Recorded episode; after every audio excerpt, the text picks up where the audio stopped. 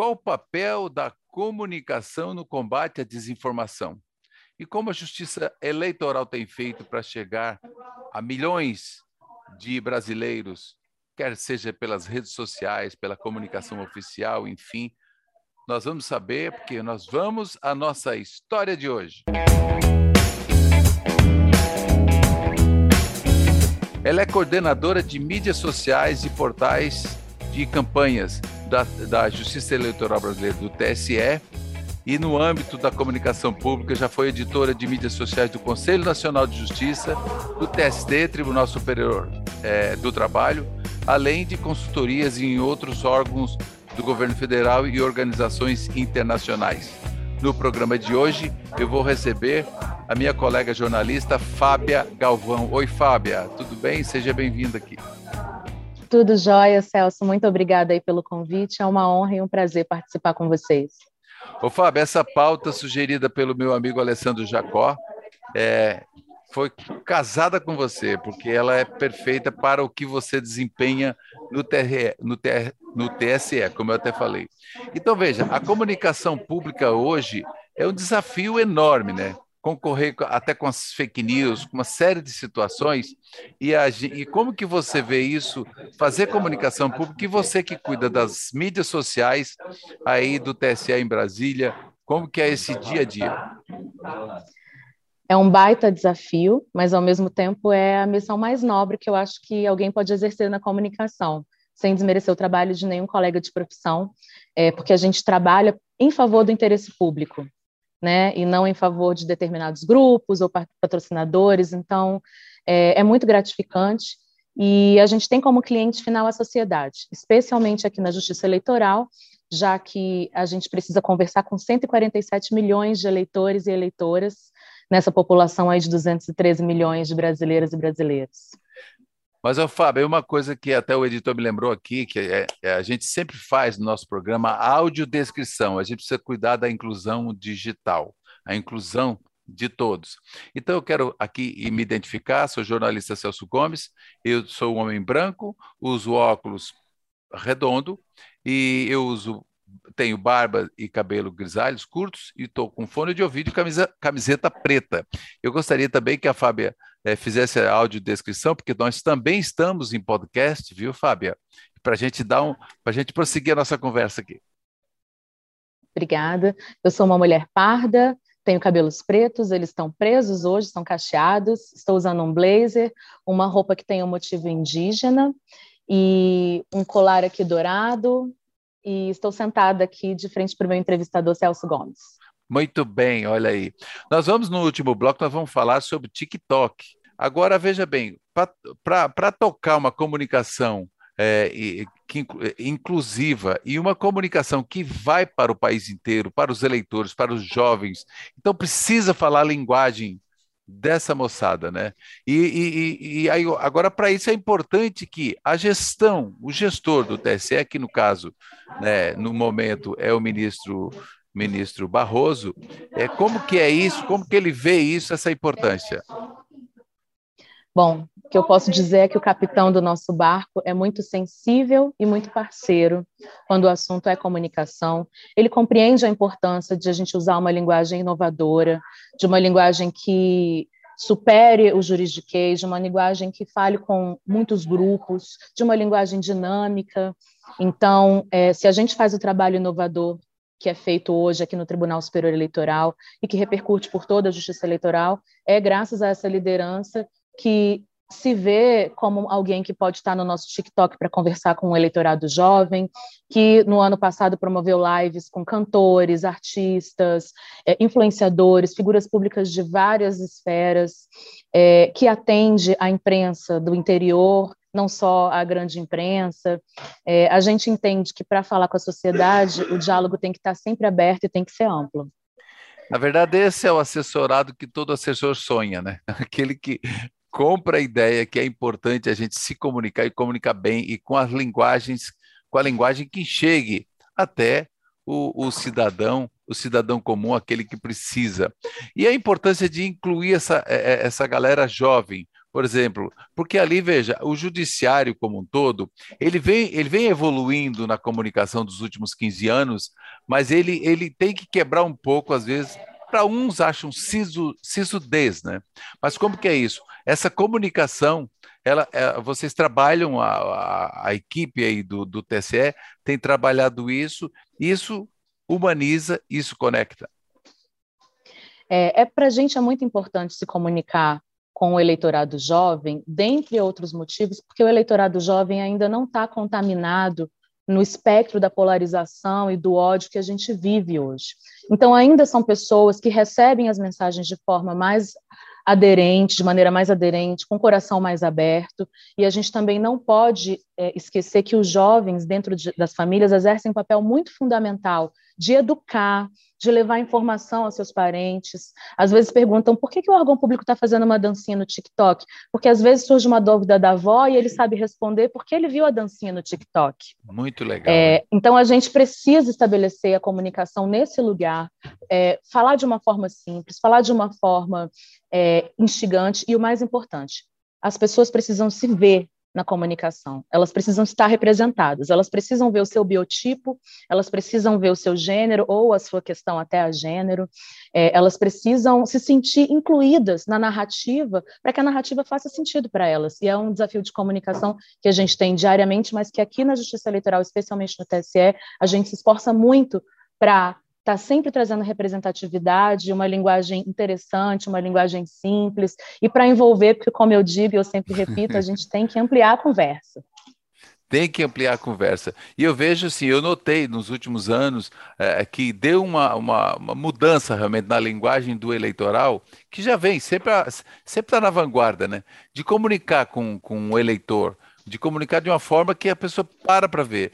Porque uma coisa que eu, pelo menos, eh, que acompanho essa questão da comunicação como jornalista há muito tempo, é, eu vejo que é, muito se vendeu que político que a política é ruim, então as pessoas querem se afastar do campo político, das discussões políticas, mas eu digo, nós temos que exercer a cidadania. E a cidadania se faz através do voto. A cidadania se faz através da consciência, né? Porque como é que a gente vai mudar um país? Então, você acredita que essa questão da, da, da polarização, por exemplo, isso de algum modo é, atrapalha, atrapalhou, por exemplo, esse engajamento das pessoas na política ou no, no contexto eleitoral? A polarização é ruim para toda a sociedade, porque ela transcende a questão da política. Você vê que, por exemplo, na questão da, na área da saúde, ela teve refletida, né? Quem não quer tomar vacina é do movimento antivacina, quem toma vacina está ligado a isso, aquilo, aquilo outro. e o país não se beneficia disso. A gente se beneficia de um espaço que possa ter debate e diálogo. Isso é democracia. É, então, a polarização não é boa para ninguém e a gente tenta combater isso aqui na Justiça Eleitoral, de atacar por várias formas. A gente tem um programa de desinformação é, e, no âmbito desse programa de desinformação, a gente elaborou várias parcerias com todas as redes sociais, com o Google, com todas as operadoras de telefonia para conseguir que as pessoas acessem o nosso site sem, sem gastar o seu pacote de dados. É, então, a gente vai atacando por várias vertentes. É, o que é importante, eu acho, é que, enquanto instituição, a gente não pode assumir lados, é, mas a gente tem que demonstrar que existe espaço para o diálogo, que existe espaço para conversar com quem quer conversar, porque também não podemos esquecer que tem pessoas que não querem dialogar que elas não acreditam nas instituições, que elas não acreditam na imprensa especializada e que elas querem apenas afirmar um ponto de vista. O que a gente tenta é ampliar o diálogo para que as pessoas venham questionar, o questionamento é saudável. É, o importante é que a gente possa é, dialogar e, por meio do diálogo, transmitir as nossas mensagens chaves. Né? É, fugindo é aí, fugindo, isso, fugindo aí desse espectro é, é, dos lados, né? E chamando, por exemplo, a gente acabou de fazer, em, em setembro a gente lançou uma campanha de incentivo à participação do voluntariado para mesárias e mesários, Sim. dizendo o seguinte: acrescente uma, uma missão importante na sua vida seja mesário ou mesário voluntário. Ou seja, existem muitas missões importantes e essa é uma missão nobre, essa é uma missão que tem a ver com cidadania, que tem a ver com cumprir um papel na democracia. A gente não está interessado no que, que essa pessoa pensa, para que lado ela. Né? A gente está chamando para participar. Muito bem. É importantíssima essa, essa nossa conversa aqui. Eu tenho certeza que a nossa audiência também está gostando. Nós vamos para um breve intervalo. Eu volto já já. Eu estou conversando com a Fábia Galvão, que ela é jornalista e coordena as mídias sociais, portais e campanhas do Tribunal Superior Eleitoral, TSE. A gente volta em instantes.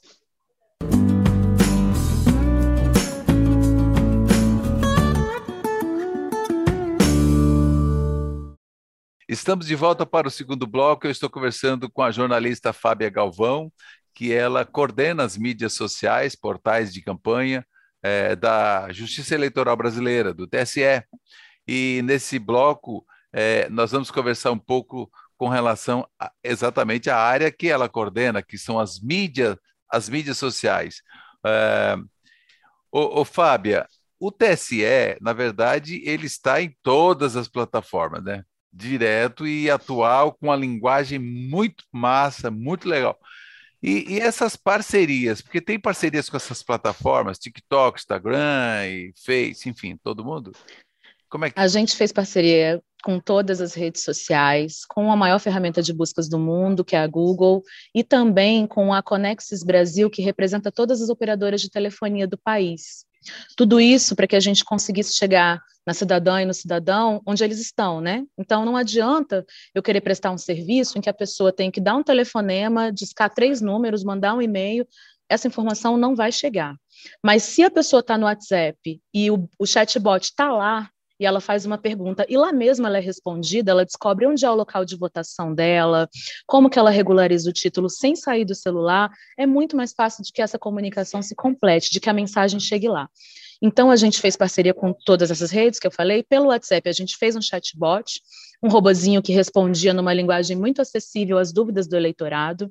Sim. A gente também colocou no nosso site um formulário para coleta de denúncias sobre desinformação que estava sendo espalhada no WhatsApp e é, a gente teve 37 mil casos que se converteram em ações efetivas, ou seja, banimento de usuários da plataforma, identificação de discursos de ódio. E tudo isso, todas essas parcerias foram feitas com base em contrapartida social. A gente nunca gastou com isso.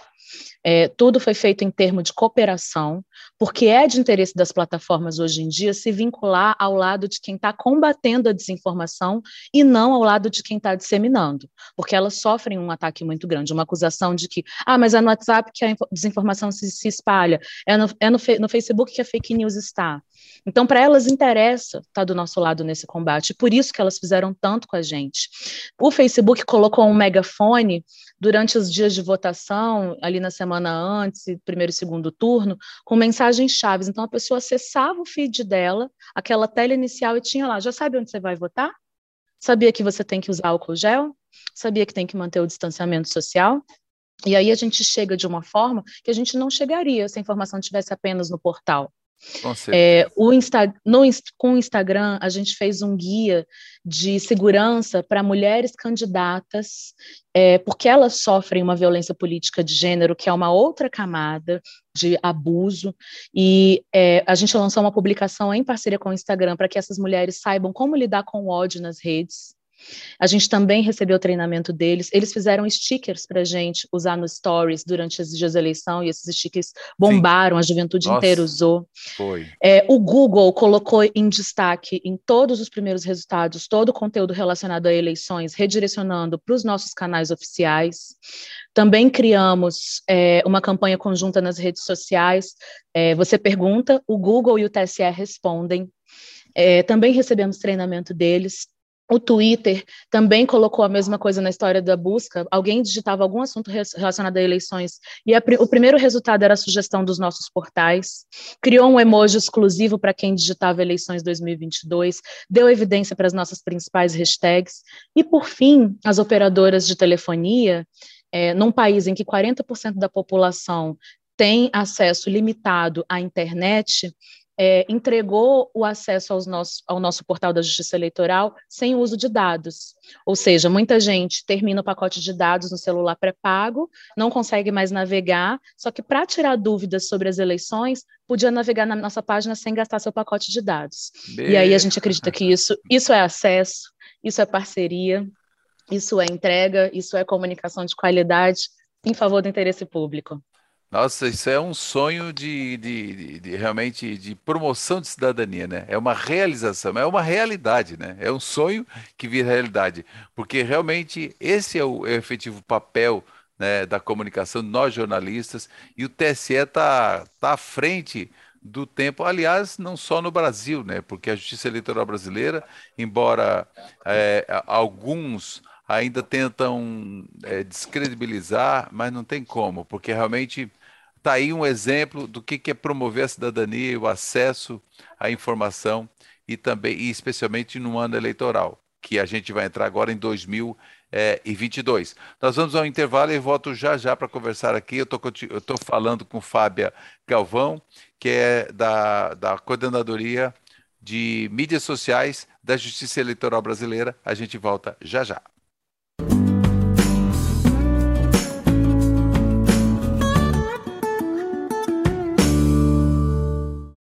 A conversa tá boa, é cidadania na veia, é o que eu chamo isso. Tá? Eu estou conversando com a jornalista Fábia Galvão, que ela coordena as mídias sociais e campanhas da, do TSE, Tribunal Superior Eleitoral, que é a Justiça Eleitoral Brasileira. E nós falamos no bloco anterior uma coisa muito legal, que é essa convergência de mídias, né? essas parcerias com plataformas. Então, a Justiça Eleitoral está bem à frente, quer dizer, é um, é um exemplo para o Poder Judiciário brasileiro, para o poder público né, brasileiro, com relação ao que, que é fazer chegar a informação aonde quer que esteja. Aqui dos rincões da Amazônia, em qualquer parte do Brasil chega. Agora, ô Fábio, me conta o seguinte: também tem aí os influenciadores, figuras públicas que vocês conseguem botar na tela é, tem gente que imagina, ah, isso deve estar tá cobrando um baita de um cachê para estar tá aqui e tal. E isso tem dado impacto positivamente, lógico, é, em resposta para a melhoria do, do, dessa malha de acesso da justiça eleitoral? Olha, para a Justiça Eleitoral fez toda a diferença nas eleições de 2020. É, a gente apostou, a gente precisava dar um tiro muito certeiro, porque a gente realizou uma eleição em ano de pandemia. Né? O brasileiro precisava aprender a votar num contexto sem vacina, com muito medo, com muita desinformação, e a eleição precisava acontecer, porque a democracia não pode parar, né? Então, por exemplo, a gente chamou o médico Drauzio Varela para é, convocar mesárias e mesários para serem voluntários, e a gente teve uma participação recorde. Em pleno ano de pandemia, quase um milhão de voluntários, 932 mil pessoas, é, confiando na palavra desse homem, que tem uma credibilidade que é maior do que uma instituição falando impessoalmente, né? Então, a gente precisa reconhecer esse potencial da comunicação. A gente também trabalhou com Atila Yamarino, numa campanha de combate às fake news, em que a gente traçou um paralelo entre a pandemia e o espalhamento da desinformação, e naquele essa, momento essa, e naquele ano... Fábio, essa campanha foi muito forte em, com, com ele, eu vi. Muito. Porque era muito negacionismo e precisava ultrapassar isso. E a gente precisava de uma voz conectada não só à ciência, às instituições, mas também à juventude. E ele era esse cara, né? O cara do digital, Sim. o cara que estabeleceu uma credibilidade. E assim, a gente teve, fez uma medição pelo Ibope depois que essa mensagem impactou em média os, cada brasileiro ou brasileira 50 vezes no período de cinco meses. Então, quer dizer, é muita coisa é pela muita TV coisa. aberta. A TV aberta ainda tem um papel muito relevante, é, sem entrar no mérito do digital, mas assim, aparecer sim, sim. na TV na, na, TV aberta ainda faz uma diferença. E horário e nobre, às vezes, muitas vezes horário nobre, né? As emissoras tiveram muito boa vontade, a gente também não paga nada, porque existe uma. Está estabelecido em lei que a Justiça Eleitoral tem até 10 minutos diários em ano eleitoral, durante um período, para veicular suas mensagens de interesse da população. Então, Inclusive, fora do ano eleitoral, a gente nunca paga nada para as TVs, porque é uma contrapartida social, é de interesse das TVs que essa mensagem chegue à, é as TVs população. São, as TVs são concessões públicas, então isso é de interesse Exato, público. elas operam por concessão pública. Então, e é interesse é, A Camila, a Camila Pitanga protagonizou, tanto no ano passado quanto nesse ano, uma campanha de incentivo à participação de mulheres na política, porque, infelizmente, até hoje a gente só tem 15% das parlamentares e menos de 13% das vereadoras e prefeitas nesse país, sendo que as mulheres são 52% da população. Então, existe um problema de representatividade e essa é uma pauta permanente da Justiça Eleitoral, que, na voz da Camila Pitanga, ganhou credibilidade, leveza, relevância, reconhecimento, pertinência, porque representatividade também importa, ela representa muitas mulheres brasileiras. É, a gente também teve o doutor Roberto Calil para falar de cuidados sanitários, e além disso, a gente contou com várias pessoas para fazer live, a gente fez live, o ministro Barroso, primeira, primeira, pela primeira vez na história, um ministro de Estado, um presidente do TSE, conversou com um cantor como o Projota, é, uma, um filósofo como o, o, Pondé, é, a própria Camila Pitanga, é, a Tabata Amaral. Quer dizer, isso amplia o debate, isso amplia o diálogo, né? Então significa que algumas paredes aí estão caindo e as mensagens estão sendo disseminadas. E nós queremos agendar o ministro por Justiça Sem Fronteiras, tá? Fica contigo essa pauta. Vamos conversar. Vamos andar. Vamos 2022 está aí. Exatamente. Agora, veja bem, nós estamos falando de plataformas, falando de mídias sociais. Agora tem uma que tem muitas pessoas que ah, o TikTok, é, é dancinha, mas o TSE está lá também. Me conta essa do TikTok. Como é que foi? Quer dizer, essa parceria também com o TikTok e como que está a resposta? O TSE está lá também porque a instantaneidade da comunicação pede, porque a gente tem que estar tá onde o povo está. É, esse trabalho no TikTok começou com a parceria com o próprio TikTok, que deu um treinamento para a nossa equipe, é, mas ela, ela Pode, ela aconteceu aqui de uma forma muito orgânica, tentativa e erro, entendendo, até que a gente acertou um caminho.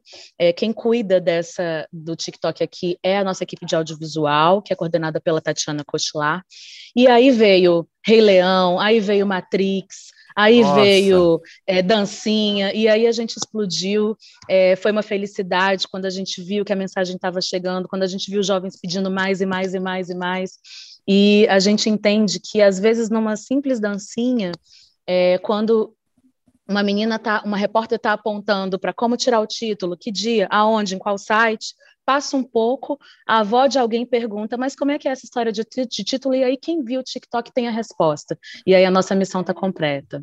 Muito, eu achei muito legal. Inclusive eu sigo o TSE lá, Celso PVH, que é o meu TikTok, eu sigo lá. Eu não estou muito presente no TikTok, eu estou mais no Instagram e no YouTube, mas eu sigo lá o TSE e eu acho muito legal essa pegada aí. Mas infelizmente o nosso tempo terminou, Fábia. Se tu queres fazer uma, algum um fechamento, fica à vontade. Eu quero te agradecer imensamente. Aí você pegou um tempinho seu para a gente bater esse papo. Eu agradeço pelo convite. Eu queria convidar todo mundo que está nos ouvindo a entrar nessa conversa, conversar com a gente nas redes, dar ideias, levar ideias para suas redes. Acho que muita gente da comunicação pública pode estar nos assistindo, sem medo de errar, sem medo de inovar. É só assim que a gente vai conversar com a população. A gente tem que simplificar, entender com quem que a gente está falando e ir além. Muito bom, show de bola. Adorei a conversa. Eu conversei, ô, ô Fábia, muito obrigado mesmo. Eu conversei com Obrigada Fábia, Fábia Galvão, que cuida, que coordena é, as mídias sociais e campanhas do Tribunal Superior Eleitoral, o, o nosso TSE, e que realmente tem dado um banho na parte de comunicação, especialmente quando a gente fala de, de plataformas de mídias sociais. É maravilhoso. Parabéns pelo trabalho. É isso, gente. Obrigado pela sua audiência e siga a gente aí nas nossas redes sociais e também no nosso podcast Justiça Sem Fronteiras. E até o nosso próximo encontro. Tchau, Fábia. Até a próxima. Tchau, querido. Um abraço.